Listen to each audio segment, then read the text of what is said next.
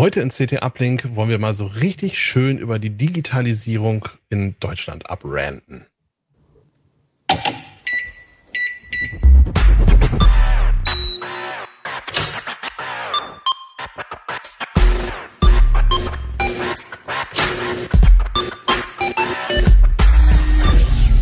CT Uplink.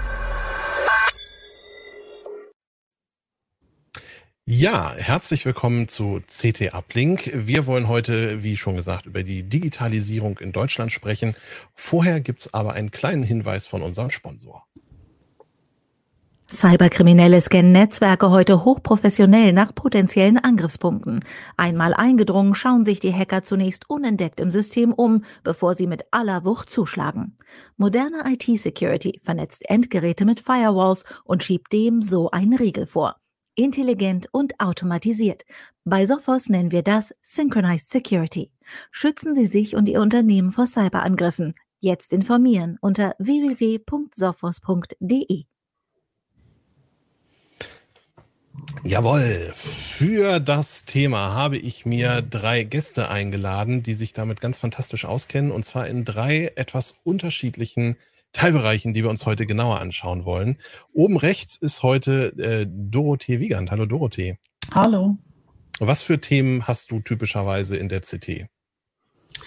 Bei mir ist das äh, auf den Bildungsbereich spezialisiert. Ich habe mich im letzten Jahr sehr viel mit der Digitalisierung in den Schulen befasst.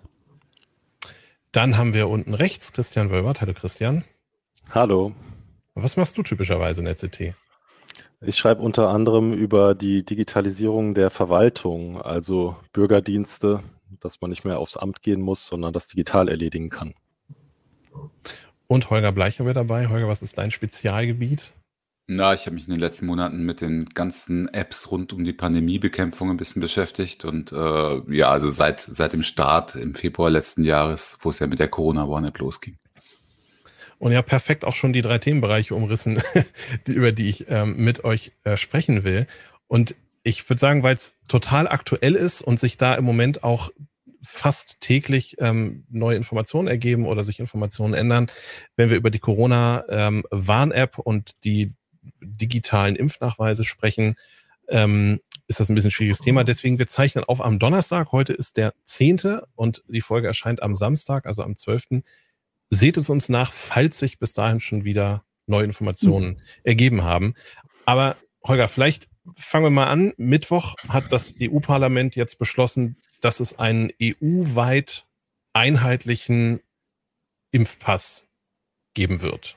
So richtig? Ja, ein Impfnachweis nennen die das jetzt, nicht Impfpass. Mhm. Also auf EU-Ebene heißt das eigentlich Green Certifikat, also grünes Zertifikat.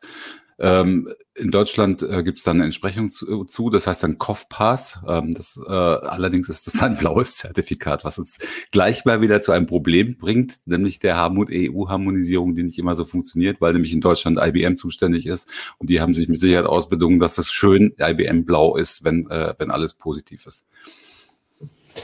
Ich habe eben gerade eine Pressekonferenz gesehen, so nebenbei, auf der Jens Spahn gesagt hat, ähm, dass sich 27, 27 EU-Länder in so kurzer Zeit, Zitat, ähm, auf so ein gemeinsames Projekt einigen, das wäre ziemlich gut. Das schaffen andere nicht, mal mit ihren Bundesstaaten. Wie siehst du das? Ist das tatsächlich so? Waren die schnell? Ähm, sie waren schnell in der Exekutive, in der Ausführung und in der Legislative auch. Das heißt, ähm, die haben ein ziemlich komplexes Projekt sehr schnell gestemmt. Also das Ganze ging ja erst im März eigentlich richtig los und ähm, dann wurde parallel an einer Verordnung gearbeitet und der Gesetzgebungsprozess für eine Verordnung, auch wenn sie zeitlich befristet ist wie diese um, auf ein Jahr, ist doch sehr komplex. Da muss die Kommission einen Vorschlag machen, dann muss äh, ähm, das Parlament zustimmen, dann muss der Rat zustimmen, dann müssen sie nochmal verhandeln und jetzt hat also das Parlament zugestimmt, die Zustimmung des Rates steht noch aus, aber die ist reine Formsache. Und äh, mhm. weil das dann echt, äh, ähm, weil das dann noch ewig gedauert hätte, wenn man jetzt die ganzen technischen Maßnahmen und Spezifizierungen schon hat, hat man gesagt, wir gehen ins Risiko und bauen parallel schon die ganze Infrastruktur auf. Wenn, und wenn die Verordnung scheitert, dann haben wir das Geld halt in den Sand gesetzt. Es hat jetzt funktioniert und die Infrastruktur und die Verordnung stehen und damit kann es halt Ende Juni losgehen. Wie funktioniert das? Wie muss ich mir das vorstellen? Äh, äh lade ich mir eine App auf mein Smartphone? Wie, wie kommt dieser Nachweis da überhaupt rein?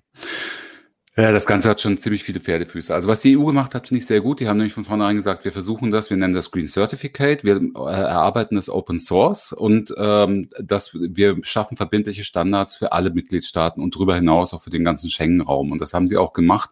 Das Problem war nur, diese Standards sind halt relativ spät gekommen, die ganzen technischen Spezifizierungen. Und äh, deswegen ist, äh, haben einzelne Länder Schwierigkeiten gehabt, da so schnell nachzuziehen. Also in der Praxis ist es so, dass dieses, äh, dass eine Public Key Infrastruktur aufgebaut aufgebaut wird, der ein zentraler Bestandteil in Luxemburg bei der EU steht, auf einem Server. Ähm, das ist quasi die Certificate Authority für alle Impfzertifikate, die jetzt ausgegeben werden. Also du tauschst quasi jetzt, äh, du gehst jetzt meinetwegen, in Deutschland wird es so sein, zur Apotheke, äh, zeigst deinen äh, alten Impfausweis vor. Das wird der erste Schritt sein und äh, legst einen Personalausweis vor. Dann äh, gehen die in den Prozess, geben ein paar Daten ein und, äh, also sehr verkürzt gesagt, und raus kommt ein QR-Code, den sie dir ausdrucken und mitgeben. Äh, und in diesem QR-Code gespeichert sind verschiedene Informationen, nämlich zum Beispiel die Erstimpfung, die Zweitimpfung, sowohl der Impfstoff äh, als auch der Zeitpunkt oder ob du einen positiven PCR-Test hattest in den letzten sechs Monaten, also genesen bist, oder ob du, äh, ob, ob du aktuelle ähm, Tests vorweisen kannst. All das kann man darin speichern. Das sind insgesamt also vier Felder. Und das Ganze wird dann digital beglaubigt äh, von der Stelle, die es ausgibt. Und ähm, das funktioniert gut. Das ist ein Signierungssystem, was äh, hunderttausendfach äh, bewährt ist. Ähm, das ist eigentlich auch einigermaßen fälschungssicher. Ähm, und mit dieses, dieses Zertifikat wiederum, das kannst du äh, als DIN A4-Ausdruck einfach auch behalten und kannst damit zum Beispiel, wenn du jetzt nach Frankreich einreisen willst, kannst du einfach an der Grenze vorlegen mit deinem Personalausweis zusammen. Die scannen das ein mit einer Verifier-App und dann gibt die eben grün aus, wenn, wenn das Zertifikat gültig ist, ne? äh, oder rot, wenn damit irgendwas nicht stimmt. Und dann kannst du einreisen. So ist das gedacht. Äh, zum Beispiel jetzt beim im, im Grenzverkehr. Ne? Also es sollen ja noch andere Stellen solche Verifier-Apps bekommen. Du kannst aber auch, ja. das ist der zweite Punkt, äh, du kannst entweder die Corona, in Deutschland entweder die Corona One-App nehmen, äh, kannst damit das, das Zertifikat fotografieren und hast es dann digital in einem Wallet, also in einem, äh, in einem speziellen Bereich in der, in der Corona One App. Das reicht dann, wenn du die Corona One App und deinen Ausweis zeigst. Ne? Also es reicht nicht, wenn du die Corona One App nur und den, äh, also die machen ja auch nichts anderes als dann diesen Code abfotografieren, die Kontrollstellen. Mhm. Ne? Das heißt, du musst den Ausweis dazu zeigen. Ne? Äh, oder, das ist der dritte Weg, es gibt dann von, äh, von IBM, die auch das deutsche System entwickelt haben und die deutsche Schlüsselinfrastruktur, äh, eine App, die ist jetzt auch im App Store, die heißt CoughPass. Ähm, genau, so sieht die aus. Äh, und mit der kannst du, die macht genau das gleiche wie die Corona Warn App dann, außer dass du, die kann noch ein bisschen mehr, die kann zum Beispiel, wenn du jetzt eine ganze Familie hast, kann die zum Beispiel auch die Zertifikate für die Kinder mitverwalten. Die kann also mehrere Zertifikate verwalten. Die Corona Warn App, da kannst du nur ein Zertifikat scannen und drin behalten. Und wenn du halt, ja. Ja, jetzt frage ich mich natürlich, du hast gerade gesagt, ich gehe damit zu irgendeiner Stelle, die mir diesen QR-Code generiert, da meinen Impfausweis vor. Jetzt war mhm. aber ja schon, ich weiß nicht, vor vier Wochen oder sowas ging das ja so los, dass irgendwie relativ viele Meldungen waren zu gefälschten Impfausweisen. Mhm. Ich hätte jetzt erwartet, ich gehe wieder zu dem Hausarzt, bei dem ich geimpft wurde oder zu dem Impfzentrum, bei dem ich geimpft wurde. Die gucken in einen ihrer 12.000 Aktenordner und sehen, aha, ja, der Johannes hat tatsächlich diese Impfung. Und aber wenn ich mir den jetzt einfach irgendwo kaufe, komme ich dann nicht auch an dieses digitale Zertifikat? So, und jetzt sind Kann wir im irgendjemand, Bereich und noch eine, warte, noch eine Frage dazu. Kann ja. irgendjemand das nachher irgendwann irgendwie wieder kontrollieren, wenn ich das einmal geschafft habe, mir so ein digitales Zertifikat irgendwie zu erschleichen? Ja, also ja, wir kommen jetzt in den Rant-Bereich. Ich habe mich schon gewundert. Mhm. Ich, eigentlich wollte ich ja positiv bleiben heute, aber du hast natürlich recht. Ähm, das ganze System krankt ein bisschen daran, dass es äh, voll, vollkommen freiwillig ist. Was heißt es krankt? Das muss freiwillig sein, das ist schon in Ordnung. Ne? Aber erstens gelten die alten Ausweise weiter, so wie bisher auch. Das heißt, äh, eine Fälschungssicherheit wird dadurch nicht gewährleistet, weil diese die alten gefälschten Dinger, die gerade im Umlauf sind, die kannst du weiterhin genauso benutzen an der Grenze wie wie das digitale Zertifikat. Mhm. Kein Unterschied. Beides gleichwertig. Ne? Und das andere ist natürlich, da hast du vollkommen recht. Ich gehe jetzt zur Apotheke mit dem gefälschten Impfausweis. Ehrlich gesagt, da sind, da sind Leute, 20 Leute in der Schlange. Ne? Die müssen ganz schnell diesen Impfausweis angucken und ganz schnell prüfen oder nicht prüfen. Jens Spahn hat gesagt in der Pressekonferenz, kein Problem, die sind geschult, äh, die können ja auch BTM-Rezepte überprüfen ganz schnell oder so. Aber diese Dinger so schnell zu überprüfen, äh, ich, ich weiß nicht, ich glaube, da werden sich ziemlich viele durchschmuggeln. Ähm, und das, ich finde es auch erstaunlich, ehrlich gesagt, das hat mich ein bisschen geschockt, so, ähm, weil nämlich die Ärzte von sich aus gesagt haben, wir wollen das auf keinen Fall machen, wir sind hier keine Passstelle, wir, wir machen das nicht. Wir, wir geben keine Impfausweise aus. Er hat jetzt wieder gesagt in der Pressekonferenz, die machen das schon. Wenn wir denen die Infrastruktur zur Verfügung stellen, dann sind wir bei dem Problem der mhm. Telematikinfrastruktur. Es gibt so viele verschiedene Arztsoftware-Systeme und die sind alle noch nicht angeschlossen. Das heißt, die können gar keine Impfausweise ausstellen. Jetzt wird es ein Portal, äh, so ein Portal geben, das aber auch noch nicht ganz fertig ist. Ähm, dann hast du das Problem mit den Impfzentren. Die Impfzentren haben nicht digital, sind nicht digital ausgestattet. Das heißt, die, die haben der Berge von Aktenordnern. Die sollen jetzt äh, die Impfzentren alle in den nächsten Tagen jedem einen Brief schreiben mit dem Zertifikat. Ne? Du kriegst also dann das Zertifikat per Post zugeschickt, wenn du im Impfzentrum zweimal geimpft wurdest. Die Impfzentren haben aber gesagt, erstens machen sie teilweise schon bald zu und zweitens äh, kommen sie halt teilweise an Informationen gar nicht ran. Jens Spahn sagt, unser Fehler in der Digitalisierung, wir haben kein zentrales Impfregister, das fällt uns jetzt genau auf die Füße. Das war dumm von uns, das nicht zu machen. Ich wollte es immer, aber ihr habt es mir nicht erlaubt. Blöder Datenschutz. So, ja, äh, da stehen wir jetzt. Ne? Ähm, die Folge ist davon, er alle haben abgeblockt und haben gesagt, wir wollen diese Zertifikate nicht ausstellen. Das ist wieder nur zusätzliche Arbeit und Bürokratie für, für irgendwas, was nicht mal ein Ersatz ist für irgendwas anderes. Dann hat er gesagt, na gut, dann locke ich euch. Ihr kriegt die Apotheken, ihr, wenn ihr anfangt am Montag, kriegt ihr pro einmal drauf gucken und den Namen eingeben 18 Euro. Ist das was? Und zack, haben tausende von Apotheken gesagt, ja, da bin ich dabei. Das mache ich. Und jetzt hat der Apothekerverband, der Apothekerverband hat plötzlich von einem Tag auf den anderen gesagt, Infrastruktur steht, wir können starten. Am Montag geht's los. Wir haben ein Portal aufgemacht, haben wir schon programmiert. Äh, da kann man sich informieren, welche Apotheke schon ready ist, stündlich aktualisiert. Ne? Und so läuft's. Einfach nur, man, das ist quasi Schmieren. Also mehr ist das nicht. Ich wollte gerade sagen, und wenn man jetzt böse wäre, könnte man noch unterstellen, naja, das heißt, jetzt haben sie noch einen Anreiz, das möglichst schnell durchzuziehen, um möglichst viele, ne? also der Anreiz, nicht richtig hinzugucken, steigt möglicherweise auch noch. Siehe Testzentren, ne? Ja, genau, da haben wir ein aktuelles Beispiel auch. Mhm. Wie, wie, wie ist denn diese Umsetzung in Deutschland? Also ich meine, jetzt setzt jeder Staat das für sich, also jedes, jedes, ja, so Deutschland, Frankreich, jeder zieht seine eigene App auf. Wie, sind wir da gut auf? Äh, Finde ich schon. Also da habe ich tatsächlich, also ähm, mal das ganze, die ganzen Schwierigkeiten, das Desaster von der ähm, Tracking App Lu äh, Luca abgesehen. Aber ich bin sehr überzeugt von der Entwicklung der, der Corona One App, die ein halbes Jahr lang ein bisschen verpennt wurde, nachdem sie auf den Markt gekommen ist, also in die App Stores gekommen ist. Aber ich finde, im Moment tut sich unheimlich viel und der ähm, und ich finde es nahezu ein Modellprojekt, wie es in Deutschland laufen kann. Also es werden zwei große Unternehmen, von denen man zuerst gedacht hat, die sind sehr träge und das wird nicht funktionieren, beauftragt und die üben sich da plötzlich in äh, GitHub-Öffnungen ähm, äh, und, ähm, äh, und mit freien Lizenzen und Open Source und jeder kann contributen und jeder kann Fehler melden und alles wird gut auditiert und so. Und äh, es entspricht alles absolut super hohen Datenschutzstandards. Und die Corona One App ist für mich ein Erfolg, auch wenn viele gemeckert haben, wegen Datenschutz geht da ganz viel nicht. Da können wir mal ein andermal drüber diskutieren, weil das hat ganz andere Gründe, dass da viel nicht mitgeht. Das hat vor allem mit Apple und Google zu tun, aber nicht mit der DSGVO, also mit dem europäischen Datenschutz. Mhm. Und äh, ich finde, Public Money, Public Code, das Ding war teuer, das hat bis heute inklusive Betrieb über 60 Millionen Euro gekostet.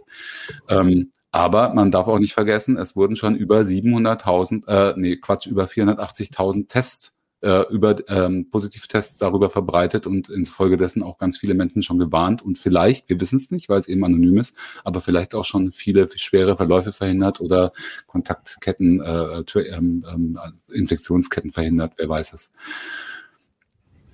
Also ich finde es ein Erfolg. Ich würde mir wünschen, dass so genau so Projekte, ähm, Softwareprojekte in Deutschland öfter realisiert werden. Siehe zum Beispiel, da kommen wir jetzt wahrscheinlich gleich zu im Bildungsbereich oder, oder auch in der Öffentlichkeit. Ja, ich, ich, ich habe noch eine, eine Frage vorweg und zwar diese Speicherung, dass ich, ähm, dass ich eine, eine ähm, dass ich eine Zweifachimpfung habe, also der Nachweis, der digitale. Wo ist der tatsächlich gespeichert? Also ist der auf meinem Smartphone tatsächlich hinterlegt oder wird äh, passiert, ist der in irgendeiner Datenbank? Nee, kann er ja eigentlich fast nicht ist sein. In keiner, ist in keiner Datenbank, ist wirklich nur lokal auf dem Handy. Das wird zumindest vom System garantiert. Ähm, das ist nur in dem QR-Code drin. Also entweder auf dem Papier, da ist es auch drin. Also deswegen ist dieser QR-Code auch sehr groß, weil er eben, weil diese Felder ausgefüllt sind, ne, diese vier Datenfelder plus die Signatur und der Schlüssel, das ist, das nimmt natürlich, deswegen muss er halt eine bestimmte mhm. Informationsdichte mhm. haben. Ähm, und wenn du es halt ins Handy überträgst, ist es auch in deinem Handy gespeichert, ne, über den Code. Aber es verlässt das Handy nicht. Also wenn gescannt wird werden Daten abgefragt äh, die dann auf der Verifier-App erscheinen. Das sind aber der Name und das Geburtsdatum sowie der Impfstatus. Ne? Mehr mhm. erscheint da nicht. Und das wird dann, äh, das soll da auch nur erscheinen, damit das dann mit dem Lichtbildausweis abgeglichen werden kann, damit äh, gesagt werden kann, na, das ist wirklich der valide Code von der Person und das ist kein fremdes Handy, sondern das ist der, der Code, zu, der auch zu dem Handy passt. Also das finde ich schon mhm. ganz in Ordnung. Wo es ein bisschen hakt und was noch unklar ist, das werden wir erst in den nächsten ein, zwei Wochen rauskriegen irgendwie, weil das alles noch gar nicht auf dem Markt ist. Aber die Apotheken kriegen halt einen Portalzugang und offensichtlich ist es so, dass jetzt doch mehr Daten zum RKI fließen sollen über diesen, über dieses Portal, als ursprünglich gedacht war. Da werden eben zum Beispiel auch Informationen zur Impfung, also Gesundheitsdaten ans RKI übermittelt. Wie das genau ablaufen soll, ist mir noch nicht so ganz klar. Das muss ich ehrlich passen. Das weiß ich nicht. Aber mhm. die Datenschützer, denen rollen sich schon wieder alle Fußnägel hoch im Moment äh, ja. bei den Informationen, die man jetzt in den letzten Stunden bekommen hat und Tagen. Ja. Wer kann das denn einscannen? Also diese Verifier-App, die du eben erwähnt hast, kann ich mir die ganz genauso wie die Kopfpass-App aus dem App Store runterladen? Und wenn ist alles auch noch nicht klar. was auch immer? Okay. Ist noch nicht klar. Also ähm, du wirst mit Sicherheit einen Key brauchen dafür. Ähm, auf jeden Fall werden halt offizielle Stellen, wie zum Beispiel eben Grenz, äh, Grenzkontrolleure oder so, werden diese App kriegen. Aber so wie ich das verstanden habe, soll das auch geöffnet werden für den privatwirtschaftlichen Bereich zumindest. Also das, das so, dass äh, Biergärten, Restaurants, Kinos, Museen mhm. und so weiter eben auch mit dieser App dann äh, die Validität eines Zertifikats prüfen können. Okay, danke schön. Gerne. Schwenken wir mal rüber zu Digitalisierung in Schulen, Dorothee. Ich, äh, ich habe zwar inzwischen einen kleinen Sohn, der ist aber noch mhm. weit davon weg, in die Schule gehen zu können oder müssen. Ähm, und meine eigene Schulzeit ist auch schon ganz schön lange her. Wie ist denn da der Status? Ich würde jetzt mal so von außen denken, naja, ich nehme irgendwie wahr, das ist irgendwie alles noch nicht so ganz geil. Aber was, was wäre denn deine Einschätzung? Wie weit sind wir und sind wir mit allen Schulen auf einem ungefähr gleichen Level? Äh, die letzte Frage zuerst, nein, definitiv nicht. Okay. Ähm, das fängt mal damit an, dass die Schulen ja sehr unterschiedlich gut ans Internet angebunden sind und damit steht und fällt ja eigentlich fast alles. Ähm, und das andere, wo steht Deutschland mit den Schulen ziemlich weit hinten, muss man leider sagen. Also es gibt ja eine ganze Reihe von Untersuchungen, die äh, in, ja, zum Teil in, in Europa, zum Teil sogar darüber hinaus auch relativ regelmäßig pro Jahr oder jedes zweite Jahr durchgeführt werden. Also PISA ist die bekannteste, aber es gibt auch weitere, wo speziell so MINT-Kenntnisse der Schüler verglichen werden.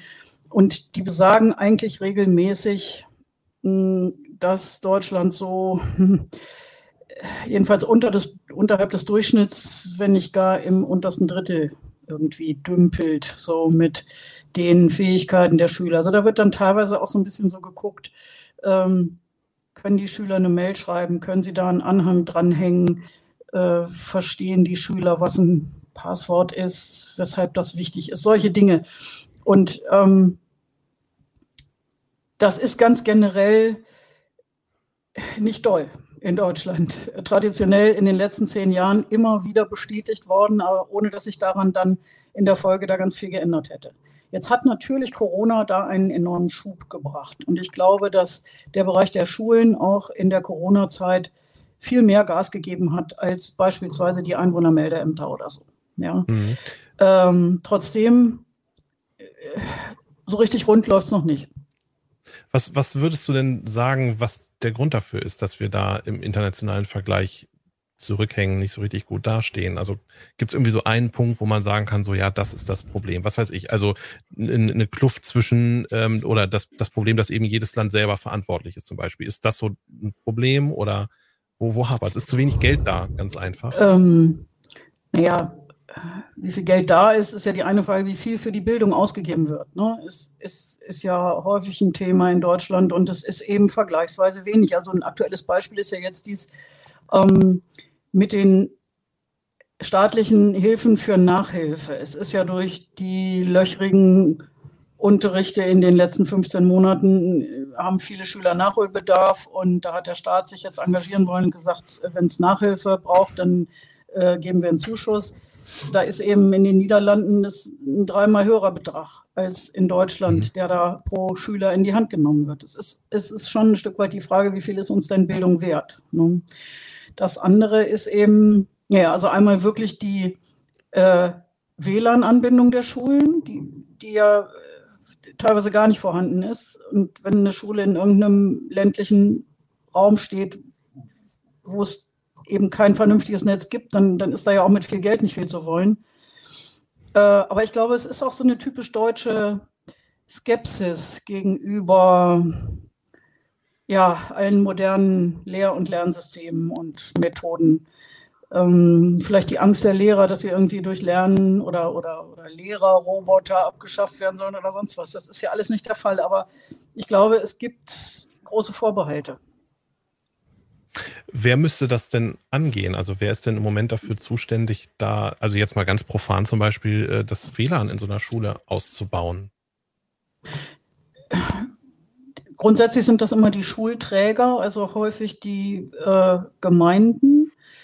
Ähm, ja, aber ich meine, wir wissen auch alle, in vielen Schulen funktionieren die Toiletten nicht. Und da kann man sich natürlich auch berechtigt fragen, ja, was ist denn da wichtiger? Also eine funktionierende Toilette ist ja auch was ganz Schönes. Es ist äh, insgesamt äh, fehlt es am Geld, manchmal fehlt es auch am, am Willen. Ähm, es ist sicherlich so, dass wenn ein Schulleiter zum Beispiel engagiert ist und das vorantreiben möchte oder auch das Kollegium, sagen wir, ist ein junges Kollegium mit engagierten Lehrern, die da Interesse haben, dann kann natürlich durch den äh, sanften Druck beim Schulträger da auch wahrscheinlich einiges möglich gemacht werden. Also es ist nicht nur das Geld, das fehlt, sondern teilweise sicherlich auch das Interesse. Ne? Die Schulen müssen schon deutlich hier rufen und müssen sagen, wir brauchen das jetzt. Ohne geht nicht mehr. Ne? So. Mhm. Ja. 2000, ich glaube Ende 2018 oder Anfang 2019 wurde ja dieser Digitalpakt Schule beschlossen. Mhm, genau. Wo auch, ich habe es jetzt nicht mehr, waren es drei Millionen, äh, drei Milliarden oder fünf Milliarden Euro oder sowas irgendwie bereitgestellt werden sollten. Ich kann es jetzt auch nicht auswendig sagen, zumal es mittlerweile einen zweiten und einen dritten Digitalpakt gibt. Und ja. die, die Mittel aus dem zweiten und dritten fließen zum Teil schon besser als aus dem ersten. Bei dem ersten Digitalpakt, das war ja noch, wie du sagst, ohne den Druck von Corona dahinter, mhm. ist eigentlich eine ganz vernünftige Idee dahinter gewesen. Man hat nämlich gesagt, nein, wir möchten jetzt nicht mit der Gießkanne kommen und jeder kriegt so ein bisschen Geld und jeder darf sich so ein paar iPads kaufen und damit rumspielen, sondern wir wollen, dass es sinnvoll investiert wird. Und als erste Voraussetzung dafür sehen wir einen Medienentwicklungsplan. Das heißt, die Schulen mussten erst eine Menge Papierkrieg ähm, meistern und genau ein Konzept zusammenschreiben, genau sagen, wie wollen wir uns ausstatten mit Hard- und Software? Wie wollen wir damit arbeiten in Zukunft? Wie ist das alles dann nachhaltig? Wie sehen wir zu, dass das ein paar Jahre genutzt werden kann? Wie machen wir dann danach weiter, wenn die Anschubfinanzierung nicht mehr da ist und so? Das ist eigentlich natürlich vernünftig. Ähm, nur war das dann eben auch wieder in typischer deutscher Gründlichkeit mit extrem vielen Hürden behaftet. Also es gab dann erstmal, äh, weil das ja Bundesmittel waren, vom Bund die Vorgabe, so und so muss das aussehen, dann musste jedes der 16 Bundesländer diese Vorgaben in eine Landesrichtlinie umsetzen. Dann konnten die ähm, Medienzentren loslegen und die Schulen beraten, wie sie denn so einen Medienentwicklungsplan vernünftig schreiben. Das ist ja nichts, was eine Schule oder ein Schulleiter oder ein IT-Lehrer täglich macht. Und dann ähm, wurde das eingereicht und dann konnte es eventuell mit etwas Glück losgehen mit irgendwelchen Beschaffungen. Mhm. Für den zweiten und dritten Aufguss ähm, wurden diese Hürden sehr gelockert. Da war dann nicht mehr ganz so viel an Vorleistungen erforderlich. Dann gab es aber plötzlich das Problem, dass es Lieferschwierigkeiten gab. Es gibt ja typische Geräte, die für Schüler gut geeignet sind und die waren dann gar nicht mehr in den Mengen lieferbar, mhm. Und das ist wahrscheinlich jetzt durch Chipmangel und Co. auch nicht unbedingt besser geworden. Genau. Hat sich denn, also ich meine, die Schulen sind ja vor ein ähnliches Problem gestellt worden mit dem Beginn von Corona, wie äh, ganz viele Unternehmen auch. Ähm, hat sich seitdem da irgendwie, also es, musste ja Fahrt aufnehmen, ne? Die Schulen hatten mhm. ja gar keine mhm. andere Wahl. Ja. Was, was ist seitdem passiert? Wie haben die das gemanagt? Also es hat sich halt gezeigt, dass Schulen, die in Eigenregie schon mal sich auf den Weg gemacht hatten, äh, in den Jahren davor, dass die zum Teil wirklich von heute auf morgen sehr gut unterrichten konnten. Wirklich einfach im Grunde nur sowas wie einen Schalter umlegen mussten und dann ging das. Die hatten aber eben auch sich Gedanken gemacht, wie sie es machen wollen. Sie hatten die Infrastruktur aufgebaut und sie hatten vor allen Dingen, und das ist ein ganz wichtiges Thema, die Lehrer geschult. Ähm, und ich habe mit einzelnen Schulleitern gesprochen, die gesagt haben, es ist bei uns im Grunde einfach weitergelaufen, nur eben digital. Wir waren vorbereitet. Ne? Die Schulen, die nicht vorbereitet waren, da ging es eben holter die Polter. Und ähm, da glaube ich, ja, da, da ist eben manches auch dann in die falsche Richtung gelaufen. Also, äh, oder in eine Richtung, in der es jetzt nicht weitergeht. Das ist ja ein, ein, ein ganz ähm, prominentes Thema, ist ja der Einsatz von Microsoft Teams in den Schulen. Mhm.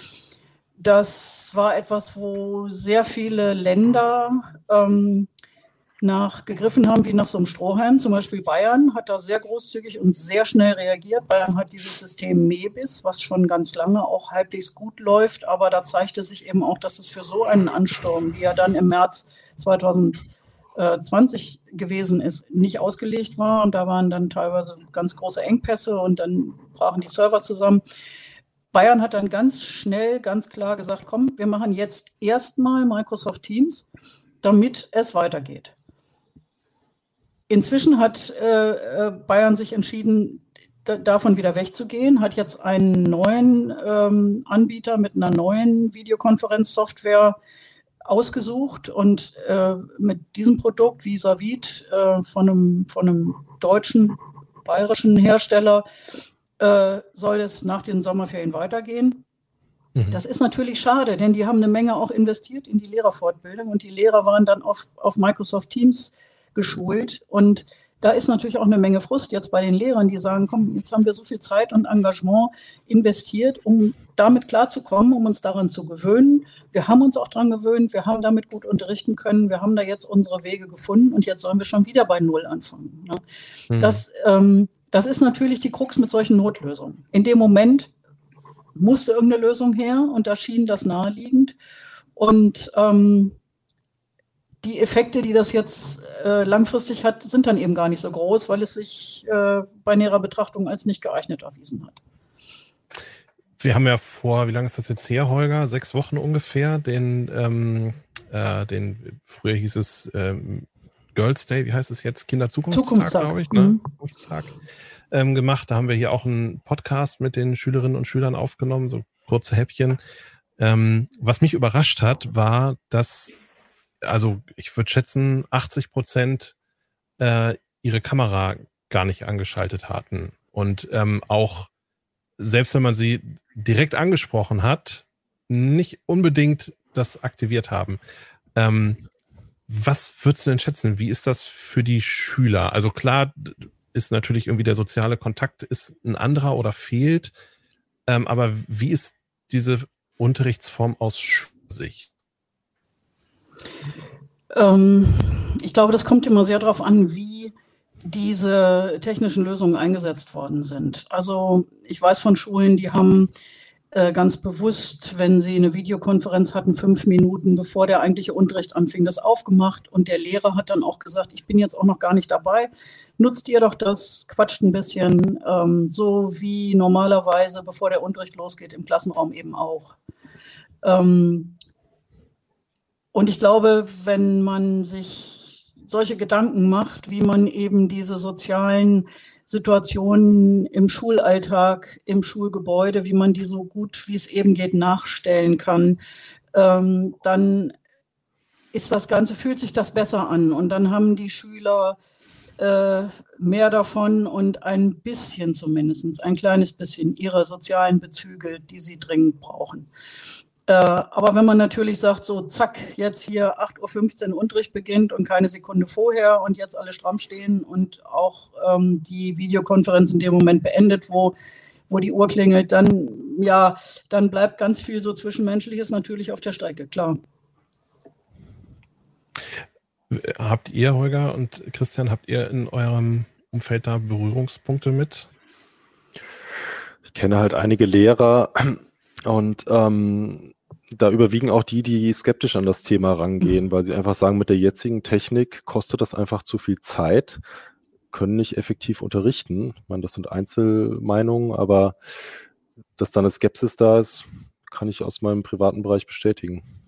Mhm, aber bei mir ist es auch sehr unterschiedlich. Also ich habe ja auch noch zwei Söhne, die, die noch in der Schule sind und äh, teilweise ähm, halt auch äh, jetzt im Wechselunterricht waren. Das heißt, äh, halbe Klasse zu Hause, halbe Klasse via Video zugeschaltet, was ich die schlimmste Lösung finde mhm. für alle. Mhm. Äh, äh da, da ist der Komplett-Videounterricht von zu Hause. Ich weiß auch von Schulen, die auch, wenn sie ins Wechselmodell gegangen sind, trotzdem, wo die Schüler gesagt haben, wir wollen noch zu Hause bleiben, weil es einfach praktisch, also nicht, weil wir nicht in die Schule wollen, sondern weil dieses blöde, die, die einen sind da, die anderen sind da, ist ja, ist hm. echt Unsinn. Also das wurde, glaube ich, auch, also zumindest an, an, unserer Schule nie richtig praktikabel gelöst. Und ich, ich, es ist ja auch wirklich schwer zu lösen. Ich war neulich selber mal in einer, ähm, in der Gesamtschule zugeschaltet äh, irgendwie und habe da eine Doppelstunde gegeben in dem Rahmen von so einem äh, Projekt äh, Journalismus macht Schule, ein bisschen was erklärt zum Thema Journalismus. Und ey, da habe ich echt mal ehrlich gesagt aber auch erstmal gemerkt, was die Lehrer leisten müssen. Das ist mhm. echt total krass. Mhm. Also mhm. die, ja, also das, das war auch Wechselunterricht. Ne? Das heißt, ich habe dann in eine Klasse geguckt. Die eine, also da, da saßen Schüler in der Klasse, aber die andere Hälfte war dann halt via Zoom zugeschaltet. Es war Zoom, ne? Oh, und dann äh, mit allem, mit dem vollen Programm, mit Zoom-Bombing zwischendurch auch noch, ne, dass dann plötzlich irgendjemand reinge reingeschneit ist und La La La gesungen hat und alle, und die Hälfte war halt, äh, war halt weggeschaltet und hat sich auch überhaupt nicht eingeschaltet und so. Und damit müssen die Lehrer klarkommen. Die können ja nicht einfach irgendwie hingehen und sagen, hey, jetzt hier mal, hör mal zu oder so. Die sehen sie ja nicht mehr, ne? Das ist echt, also für, von den Lehrern Höchstleistungen. Ne? Ich wollte noch ein, eine Anmerkung machen zum Thema äh, äh, so verschiedene Softwarelösungen im Moment in der Schule in Pandemiezeiten, was Dorothee gesagt hat, nur ergänzend. Ne? Also wir haben natürlich auch hier das Problem mit dem Datenschutz. Also mhm. die Schulen, die Schulen, die Schulträger, die Länder, die Schulbehörden haben natürlich jetzt auch Riesendruck von den Daten, Landesdatenschutzbehörden, weil die jetzt so ein Jahr lang gesagt haben, im ersten Jahr der Pandemie 2020, wir tolerieren das alles mal, dass ihr ähm, Office, äh, Microsoft-Produkte, Teams einsetzt oder, oder auch Zoom. In, ne, äh, aber dann muss auch mal Schluss sein. Dann müsst ihr euch mal überlegen, was er macht. Ne? Also und äh, viele Landesdatenschutzbehörden haben jetzt auch angekündigt, wir gucken, fangen jetzt an, genau in die Schulen reinzugucken. Ne? Mhm. Ne? Also passt auf, wir kommen und mhm. besuchen mhm. euch. Ne? Also und habt datenschutzkonforme Lösungen parat. Nicht äh, und Microsoft gehört eben eindeutig, Teams gehört nicht dazu. Ne? Deswegen das müssen halt viele von Teams weg das ist so ein Punkt, wo ich finde, wo wirklich die Kultusministerien in der Pflicht gewesen wären und ja. wo die wirklich versagt haben. Man kann es nicht von den Schulen verlangen, dass die sich bei jeder einzelnen Software, die sie einsetzen möchten, auch noch Gedanken über den Datenschutz machen. Ich würde mir das wirklich so wünschen, dass die Kultusministerien in Zusammenarbeit mit den Landesdatenschützern quasi Positivlisten erstellen, ja, und sagen, die und die und die Software, die haben wir uns angesehen und die könnt ihr unbesorgt einsetzen. Und dass die Schulen sich wirklich auf ihr pädagogisches Geschäft konzentrieren können und nicht irgendwie äh, ja in ihrer Freizeit oder was die Lehrer da noch ähm, den Datenschutz von irgendeinem Lernprogramm überprüfen. Das geht nicht. Es ist ja manchmal auch so, dass die technische Administration äh, überhaupt nicht da ist und dass Lehrer mhm. auch das in ihrer Freizeit machen müssen. Und da kann ja. ich dann auch verstehen, dass, äh, dass da eine Skepsis ist. Also ja, vollkommen. Ja. ja. Und Lehrer sind halt auch nicht zwingend gute Administratoren. Also ich meine, mhm. man, mhm. so, so, eine Schule stelle ich mir von außen ein bisschen vor wie ein kleines Unternehmen mit 20, 25 Mitarbeitern. In großen Schulen sind es vielleicht auch 50 oder 100. Ähm, aber auch Unternehmen dieser Größe haben das längst nicht unbedingt im Griff, dass äh, überall nur DSGVO-konforme Software eingesetzt wird, mhm. dass alle Systeme mhm. datenschutztechnisch richtig abgesichert sind und sowas. Das ist einfach Aufgabe für Profis. Ähm, und, ja, und Schüler ja, sind also keine Mitarbeiter. Schüler mhm. werden, werden genau, nicht dafür genau. bezahlt, genau. an ja, Videokonferenzen teilzunehmen, genau. wie wir das werden. Ja, mhm. stimmt. Ja.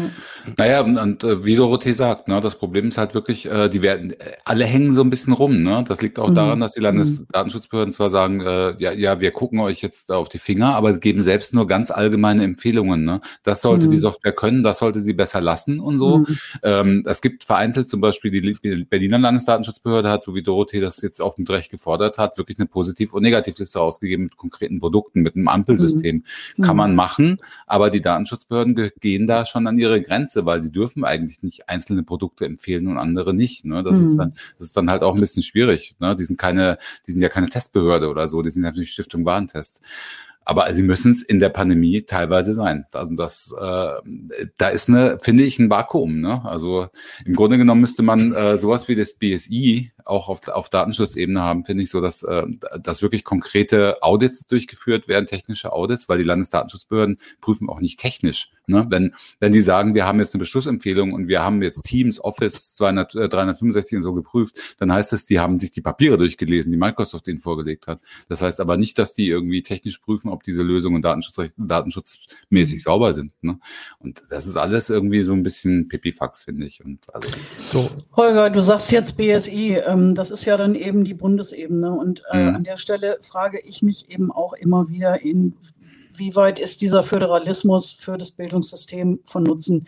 Es heißt immer, ja, nein, das brauchen wir unbedingt und sonst sind die Wege so lang und dann dauert es bis zur Umsetzung von irgendwas noch viel länger und so.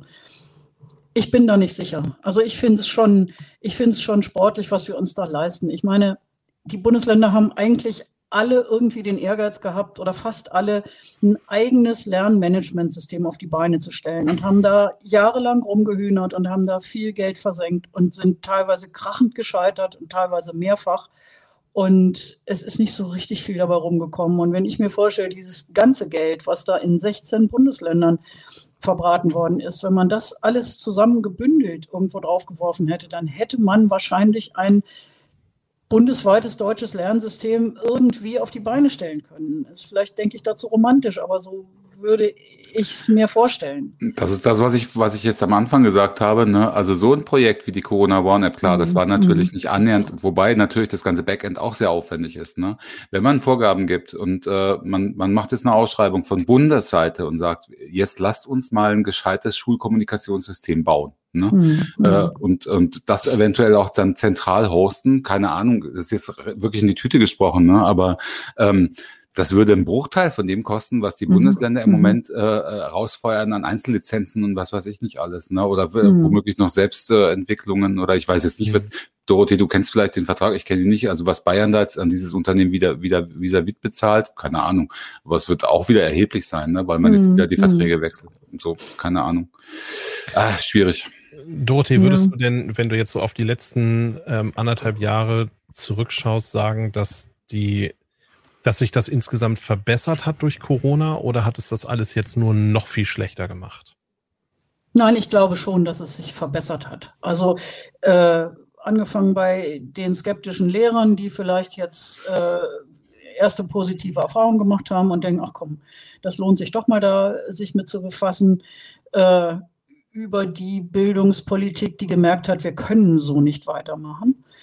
Ähm, und Lehrerfortbildung ist angestoßen worden. Das wird sich nicht wieder zurückentwickeln. Da bin ich sicher. Ich glaube, dass, ähm, dass, dass Lehrer, die jetzt, also oder, oder Studierende, die Lehramt studieren, dass die das in ihrer Ausbildung mitkriegen müssen, wie sie digital unterrichten können und dass es Lehrerfortbildungen für die Lehrer, die schon äh, in der Schule im Einsatz sind, geben muss und so weiter. Das alles ist allen Beteiligten klar geworden. Ich glaube, das, das war schon ein sehr positiver Schub, den das gekriegt hat. Dorothee, eine Frage hätte ich noch an dich. Ähm, glaubst du auch, also ich bin der Meinung, das ist auch meine Beobachtung, die ich hier mache und wir, unsere Kinder sind jetzt nicht gerade an einer Brennpunktschule, aber äh, ich kenne auch andere Kinder, die teilweise in Brennpunkt, in Anführungszeichen ist immer so ein blödes Wort, aber glaubst du auch, dass die, die Spaltung unter den Kids sich noch befördert hat äh, durch die ganze Pandemiesituation, weil also es ich, wirklich, ich, ich, ich kannte mhm. auch Kinder, ne, da, die sitzen dann irgendwie, da sitzt die ganze Familie, drei Kinder vielleicht in einem Zimmer mhm. zu dritt mhm. an einem Notebook oder so und dann müssen sich das dann stundenweise teilen, wenn überhaupt ja. ein Notebook da ist, wenn ein Rechner da ist. Internetverbindung ist vielleicht auch nicht ausreichend, um vernünftig Video zu kommen und die werden abgehängt, die werden dann noch mhm. weiter abgehängt, ja. die werden ja auch, ja. sind ja auch sozial diskreditiert im Klassenverbund dann dadurch. Mhm. Ne? Mhm. Und das ich finde, das sehe ich ein großes Problem, dass diese Kluft dann dadurch noch größer wird. Weil er vielleicht bei allen Zugewinnen an Medienkompetenz, aber mhm. ich, also was ich vermisst habe, und Dorothee, ich weiß nicht, ob du musst mal sagen, ob du mir da übereinstimmst, ich finde, es hätte viel mehr Förderprogramme gerade zum, zu, zum Ausgleich von mhm. solchen Differenzen geben müssen. Das stimmt, ja, das sehe ich auch so. Ja. Also gerade auch pure Hardwarebeschaffung. Ne? Es gab es mhm. ja dann mhm. vereinzelt mhm. auch auf kommunaler mhm. Ebene, dass dann Notebooks gespendet wurden oder so. Aber mhm. ich finde, die Teilhabe war da total unterentwickelt. in dem mhm. Fall. Naja. Ja. Ich würde jetzt gerne noch mal einen Blick auch auf die äh, die Digitalisierung in den Verwaltungen in Deutschland ähm, richten, Christian. Ich hab, äh, ich, wenn ich es jetzt richtig aus dem Kopf weiß, war vor ein paar Tagen auch, oder vielleicht vor zwei Wochen, eine Meldung, dass der Bundestag, ich hoffe, ich gebe es richtig wieder, jetzt überlegt hat, tatsächlich die Faxgeräte abzuschaffen. Mhm. Sind wir jetzt in der digitalen Welt angekommen? Ja, also das mit den Faxgeräten ist immer das, ähm, das klassische Beispiel dafür, dass die Verwaltung so hinterherhinken.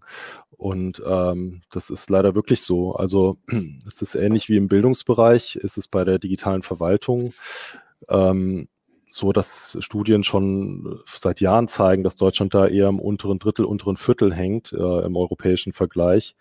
Bei der Frage, wie kann ich eigentlich als Bürger die äh, Verwaltung nutzen. Also wenn ich einen neuen Ausweis brauche oder wenn ich Elterngeld beantragen möchte oder mein Auto ummelden möchte. Und äh, da war schon vor Corona ein ganz großer Leidensdruck. Und äh, es ist aber auch vor Corona schon erkannt worden und viel angeschoben worden. Problem ist nur, das dauert halt einfach. Und wir haben auch wie bei dem Bildungsbereich dieses Thema Föderalismus ganz groß mit drin.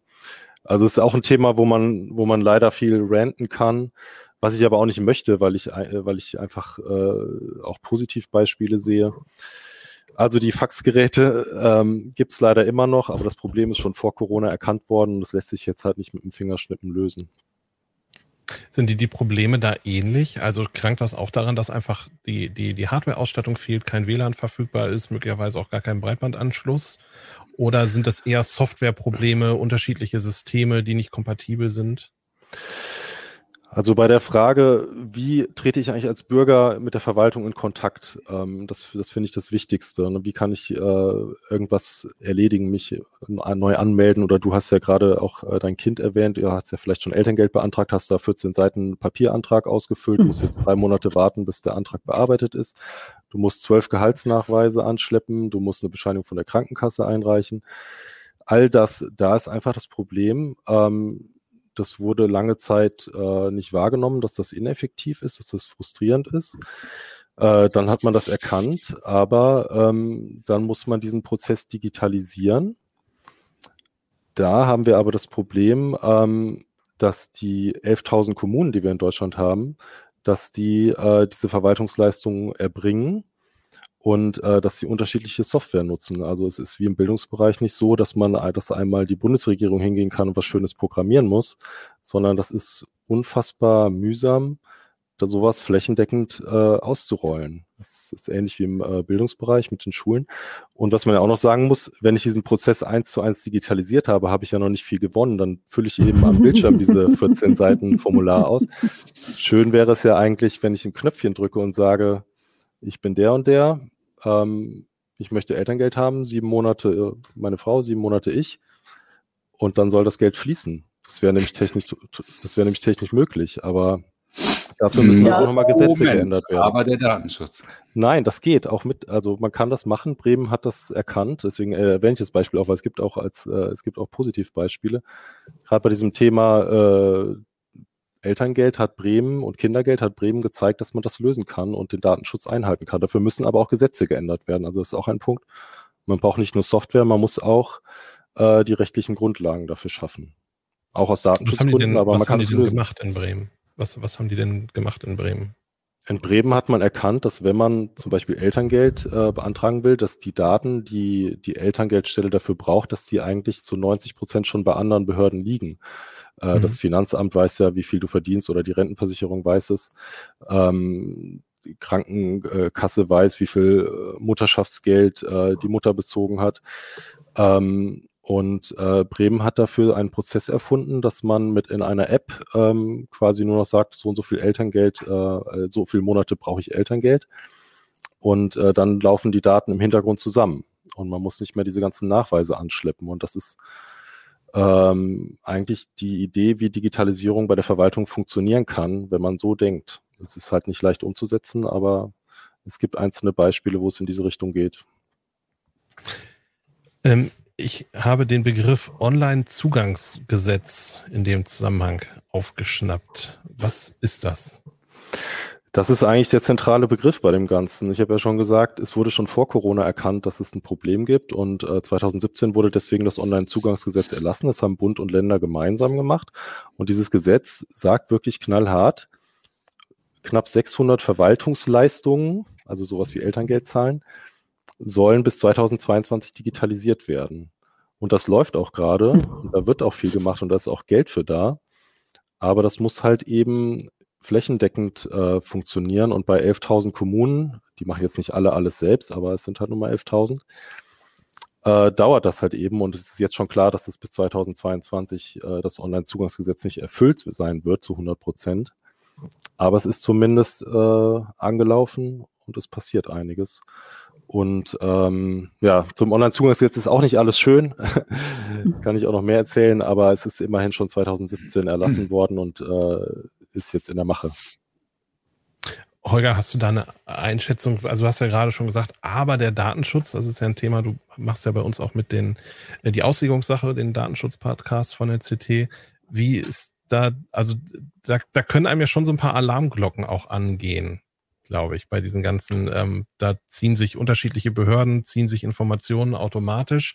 Klar, wenn ich meinen Elterngeldantrag manuell ausfüge, ausfülle und meine äh, Gehaltsnachweise einreiche, haben sie die Daten auch aber sie müssen sie zumindest von mir kriegen und ich gebe sie ihnen bewusst und sie können sie nicht automatisch abrufen. Was, wie ist da deine Ich kenne mich ehrlich gesagt, auf? Datenschutz und Verwaltung ist jetzt nicht gerade mein Spezialgebiet, damit habe ich mich auch in der letzten Zeit nicht so beschäftigt. Ähm, aber es, es läuft eben darauf raus, erstens, erstens muss es ja sowieso digitalisiert sein eigentlich, ne, damit dieser Zugriff automatisiert erfolgen kann und dann, dass er, ansonsten werden halt die Akten dann löst du den Vorgang in der App aus, aber die Akten werden dann halt per Fax bestellt oder so. Kann ja auch alles passieren, keine Ahnung. Hm. Aber, also ist, aber der Zugriff, der Zugriff muss dann halt geregelt sein. Also das weiß Christian mit Sicherheit besser als ich. Also ich weiß nur, dass es im Moment ähm, gibt es halt auch wieder eine große Debatte um äh, darum, ob wir eine zentrale Registernummer brauchen. Und mit der, ich glaube, die wird wahrscheinlich, Christian, wenn ich es richtig verstanden habe, auch Teil dieses Konzepts sein. Ne? Das, ähm, ja. Und das soll ja dann, glaube ich, die, die Steuernummer werden. Ne? Die, die ja, das macht ja auch Sinn. Es, es gibt ja mittlerweile diese vorausgefüllte Steuererklärung, also wo ich, wenn ich jetzt beispielsweise die Steuererklärung mit einer Software mache, da drücke ich auf einen Knopf und dann zieht sich die Software erstmal alles das, was was ohnehin schon vorliegt, an Informationen da rein in meinen Antrag. Also, also mit, dem Datenaustausch in der Verwaltung ist es so, bei dem Elterngeldbeispiel, dass aus meiner Sicht das sauber gelöst ist. Ne? Es wird eine doppelte Einwilligung, also es gibt eine doppelte, ähm, es ist ein Doppelprinzip. Ne? Der Bürger muss aktiv einwilligen in der App, ja. Ich erlaube, dass die Behörden diese Daten äh, sich austauschen. Und äh, es gibt, es wurde eine gesetzliche Grundlage dann nochmal geschaffen, dass von der Seite die äh, Behörden dann auch äh, sozusagen die Zweckbestimmung haben, diese Daten für diesen Zweck zu erheben. Wollte gerade sagen, ja, Wichtiger also Punkt, ist, ne? Ja. was die mhm. DSGVO zumindest sagt, also was gewährleistet sein muss, ist äh, genau. erst die Einwilligung, die, die, die jederzeitige Widerrufbarkeit und die Zweckbindung, ne? dass du nur für diesen Zweck einwilligst. Entschuldigung, es wurden allein für diesen Elterngeld, äh, dieses Elterngeld- und Kindergeldthema wurden, glaube ich, fünf oder sechs, sieben Gesetze geändert, um diese äh, datenschutzrechtliche äh, Grundlage zu schaffen. Und es halt nochmal die Einwilligung kommt on top. Man muss es nicht nutzen, man kann es nutzen. Ähm, dann, es geht äh, im Moment, äh, nach der Aussage, die ich in Bremen bekommen habe, ganz komplett ohne diese Steuernummer, die, äh, die soll jetzt ja auch erst langsam, da, da läuft jetzt erst, erst die Umsetzung. Es wurde gesetzlich äh, beschlossen, dass das zu einer Art Bürgernummer werden soll. In Bremen haben sie gesagt, wir kriegen das auch ohne diese einheitliche Registernummer hin, äh, in dem äh, Name und so weiter ab, äh, abgeglichen wird. Und wenn es dann irgendwie Doppelungen gibt, dann kann man das halt nochmal manuell lösen. Ähm, also das war dafür gar nicht nötig.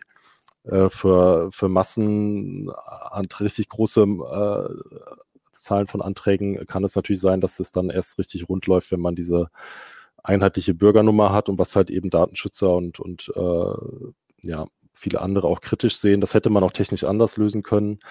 Ähm, in Österreich zum Beispiel ist das, ähm, gibt es da ein technisches System, was einfach nochmal ein höheres Schutzniveau bietet. Ich finde sowieso, dass Österreich vieles besser gemacht hat bei der Digitalisierung der Verwaltung. Das ist nicht so groß in der Öffentlichkeit, aber die haben uns total überholt. Und obwohl sie eigentlich ein ähnliches System haben und auch äh, ähnlich sensibel sind, wie das das Thema Datenschutz angeht, kann man äh, zum Beispiel bei Österreich halt schauen, ja, die haben vieles besser gemacht. Die sind ja auch mit dem E-Perso deutlich besser zurechtgekommen, als wir das sind. Ich habe gelesen, dass, ähm, ich glaube, nur 6% waren es sechs, ich glaube, 6% aller, die einen E-Perso haben, und inzwischen hat man ja, wenn man einen neuen beantragt, auch keine andere Wahl mehr, hm. ähm, haben diese E-Perso-Funktion tatsächlich mal benutzt. Hm, das ist in Deutschland so, ja. Das ist der andere große Punkt aus meiner Sicht neben dem Thema, ähm, dass die meisten Verwaltungsleistungen eben von den Kommunen erbracht werden und dass das eben so viele sind und das erst nacheinander dann zurechtfrickeln müssen, ist halt eben dieses Thema für, für die Digitalisierung der Verwaltung brauche ich ja eine digitale Identität und das haben wir in Deutschland nun mal überhaupt nicht hingekriegt. Also es ist mhm. so richtig schief gelaufen. Ähm, obwohl der elektronische Personalausweis an sich, äh, den finde ich total super. Also ich finde, das ist mindestens so toll wie die Corona-Warn-App, Holger, mhm. weil er ist sicher, er ist datenschutzmäßig sauber. Ja, das haben wir damals aber auch schon gesagt. Wir haben den ja. überaus gelobt im Heft immer. Ja, also äh, es gibt da leider eine große Skepsis äh, oder es ist auch ja teilweise nachvollziehbar, weil er war eine lange Zeit lang extrem umständlich zu benutzen. Aber ich finde mittlerweile, wenn, wo man das Smartphone als Lesegerät benutzen kann, geht es eigentlich. Ich glaube, das Problem bei dem elektronischen Personalausweis ist, dass die Behörden selber nicht dran glauben. Dass sie den sogar, dass sie ihn klein halten, dass sie sich nicht trauen, äh, den bekannt zu machen. Das ist bei der Steuererklärung, Dorothee, du hast es gesagt, Steuererklärung machen viele digital. Da gibt es eine Sonderlösung, ähm, dieses mhm. elektronische Zertifikat, womit ich sonst nirgendwo was anfangen kann. Also ich, das hat Österreich viel besser gemacht. Die haben ihre Handysignatur, so heißt das bei denen, die haben die wirklich äh, promoted und äh, ist äh, den Bürgern auch nahegelegt, das zu nutzen und, und nicht, äh, nicht so rumgeeiert und so verdruckst wie wir, obwohl wir ein super eine super Lösung haben mit dem Personal. Ja, aber es ist, wie du gesagt hast, ne, der Start war halt vollkommen vermurkst. Also dadurch, dass du am Anfang eben noch einen, äh, noch einen Kartenleser in einer bestimmten Klasse gebraucht hast, also dann auch mhm. nochmal mit einer PIN-Eingabe und so, das wollten, und du hast die Hardware ja nicht dazugekriegt, die solltest du dir dann auch selber anschaffen. Und äh, mhm. dann hast du das Henne-Ei-Problem, du konntest damit genau. nichts anfangen. Ne? Was, was wolltest du damit machen? Es gab immer diese Modellprojekte mit äh, Auto zulassen oder sowas, aber pff, ja. Viel mehr ja, hast nicht. du auch völlig recht, ja. Also die, über dieses Henne-Ei-Problem sind wir immer noch nicht raus nach zehn mhm. Jahren. Und ähm, das, das hängt auch an diesem äh, Leserthema, also dass man dieses extra Lesegerät brauchte. Aber das ist jetzt ja nicht mehr so. Und ich glaube, da kommen wir zum anderen Punkt, was du gesagt hast, man kann nichts damit machen. In Deutschland äh, sind da Wirtschaft und Behörden total in zwei verschiedenen Welten unterwegs. Ich kann mit meinem elektronischen Personalausweis fast, also nur wenig bei Behörden machen und fast gar nichts in der Wirtschaft machen. Und die Länder, die das hingekriegt haben, da ist es äh, teilweise so, dass man, dass Staat und äh, Wirtschaftler zusammengearbeitet haben und dass man eine digitale Identität für beide Welten hat. Das ist bei uns leider gar nicht so. Ich kann dazu übrigens äh, noch, noch ein, ein Stichwort ergänzen, DE-Mail. Hm. hm. Genau das gleiche, genau das gleiche äh, Gewürge und genau der gleiche, wo jeder sofort gesagt hat, äh, gibt es ein eigenes Gesetz für Mordsaufwand getrieben, äh, hohe Hürden bei der Errichtung der Infrastruktur. Nur drei, drei Unternehmen haben sich bereit erklärt, da mitzumachen. Äh, es kostet Heiden Geld. Niemand schließt, niemand nimmt die E-Mails an und zum Sterben verurteilt und jetzt tot. Jetzt ist es tot hm. endgültig. Mhm. Totaler Fehlschuss. Und das haben Millionen über Millionen versenkt. Die Telekom offiziell, die Telekom ist raus. Ah ja, das habe ich gar nicht mitgekriegt. Ja. Ja. Also wer noch drin ist, ist 1 in 1, äh, 1 in 1 mit GMX und Web.de und so. Aber wie lange die das noch machen? Und im geschäftlichen Bereich mit Tana Claims, auf die sind auch noch dabei. Aber das war's. Ne? Also hm. das System ist äh, zumindest von Bürgerseite aus. Wie es B2B ist, weiß, kann ich nicht sicher sagen, aber von Bürgerseite aus ist es gescheitert, würde ich sagen. Äh, hatte aber auch ziemlich viele Macken, muss man auch dazu sagen. Und die, auch wieder einen ganz schlechten Start. Das Problem ist jetzt halt eben, wenn der elektronische Personalausweis auch nicht langsam den Durchbruch äh, schafft, dann weiß ich auch nicht, dann wird er wahrscheinlich auch irgendwann beerdigt werden und es muss irgendwas Neues her. Und da gibt es Ideen und Projekte noch und nöcher und Förderprojekte und Konsortien bis dort hinaus. Aber ich glaube, im Moment sind wir noch weit davon entfernt, dieses Problem zu lösen. Wie, du hast eine Grafik noch mitgebracht, die du ähm, vorbereitet hattest. Ähm, vielleicht erklärst einfach mal, was da drauf zu sehen ist. Das, also eine Deutschlandkarte, ja. wo man eben sieht, wie die. Genau, also ähm, ich zeige das nochmal kurz. Ähm, wir hatten ja über dieses Thema gesprochen, Föderalismus und äh, warum ist es so schwer, diese ähm, digitalen Verwaltungsleistungen flächendeckend zu bringen. Das kann man auf dem Online-Zugangsgesetz Dashboard schön sehen.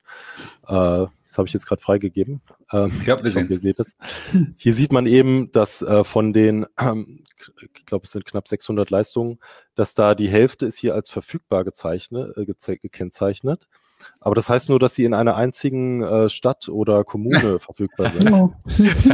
oh und äh, der Rest ist in Planung und Umsetzung. Also es können auch mehr sein, sagen wir mal mindestens eine. Ne? Ähm, und da kann man hier, wenn man eben runterscrollt, dann sieht man eben, dass halt bestimmte Dinge wie Authentifizierung, das ist noch nicht in allen Bundesländern verfügbar.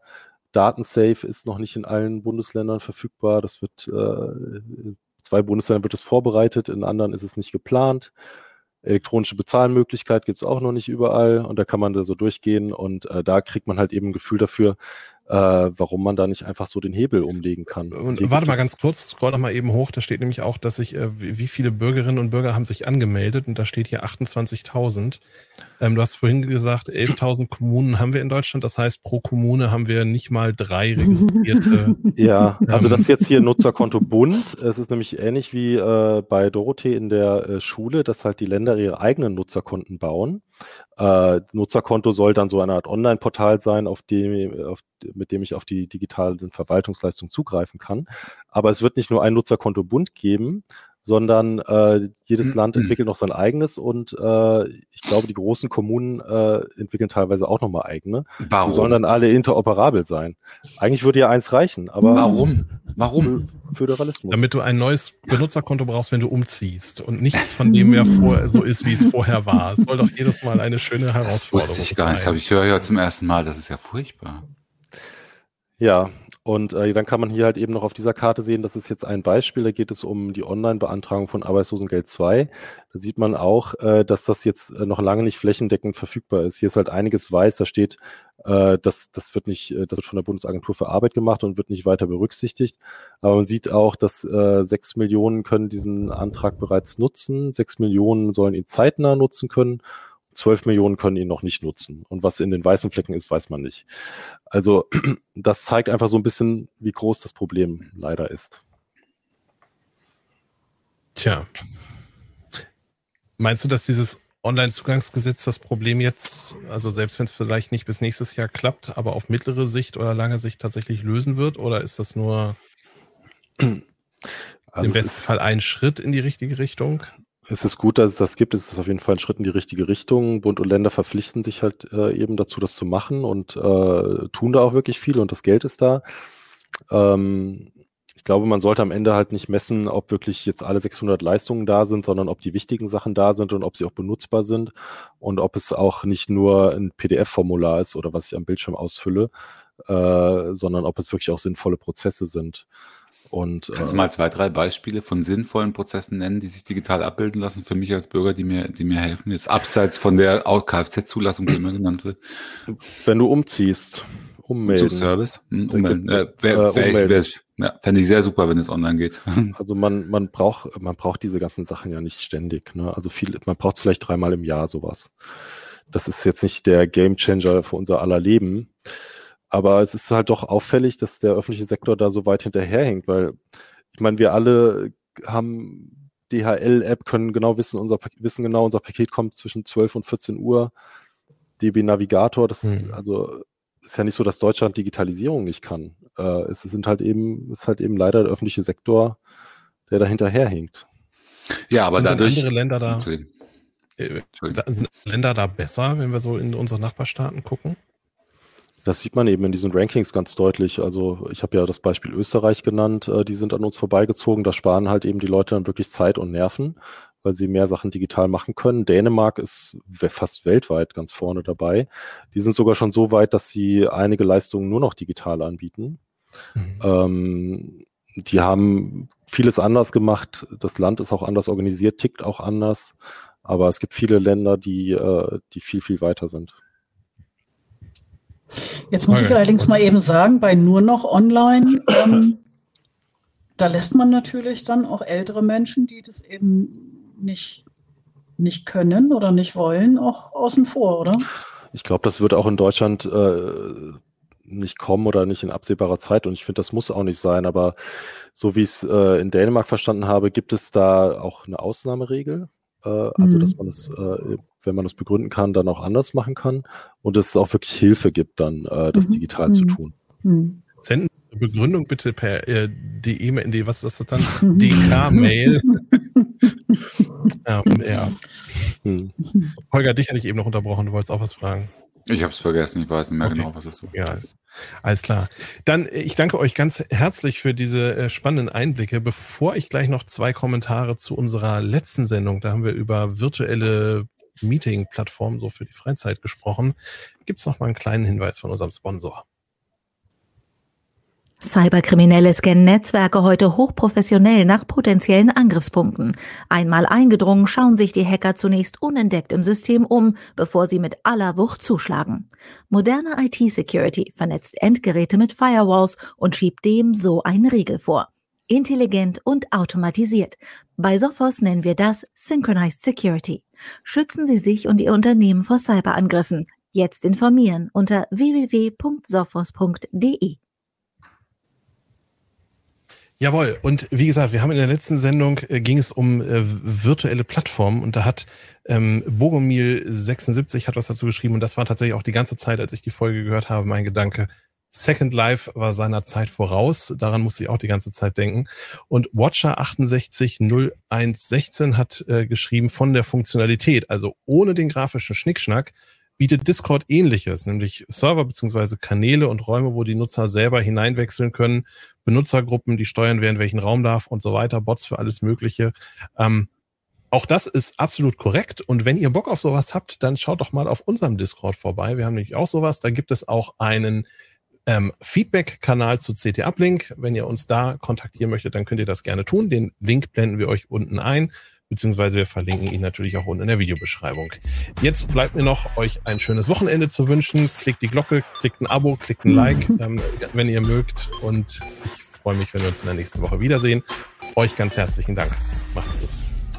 Ciao. Tschüss.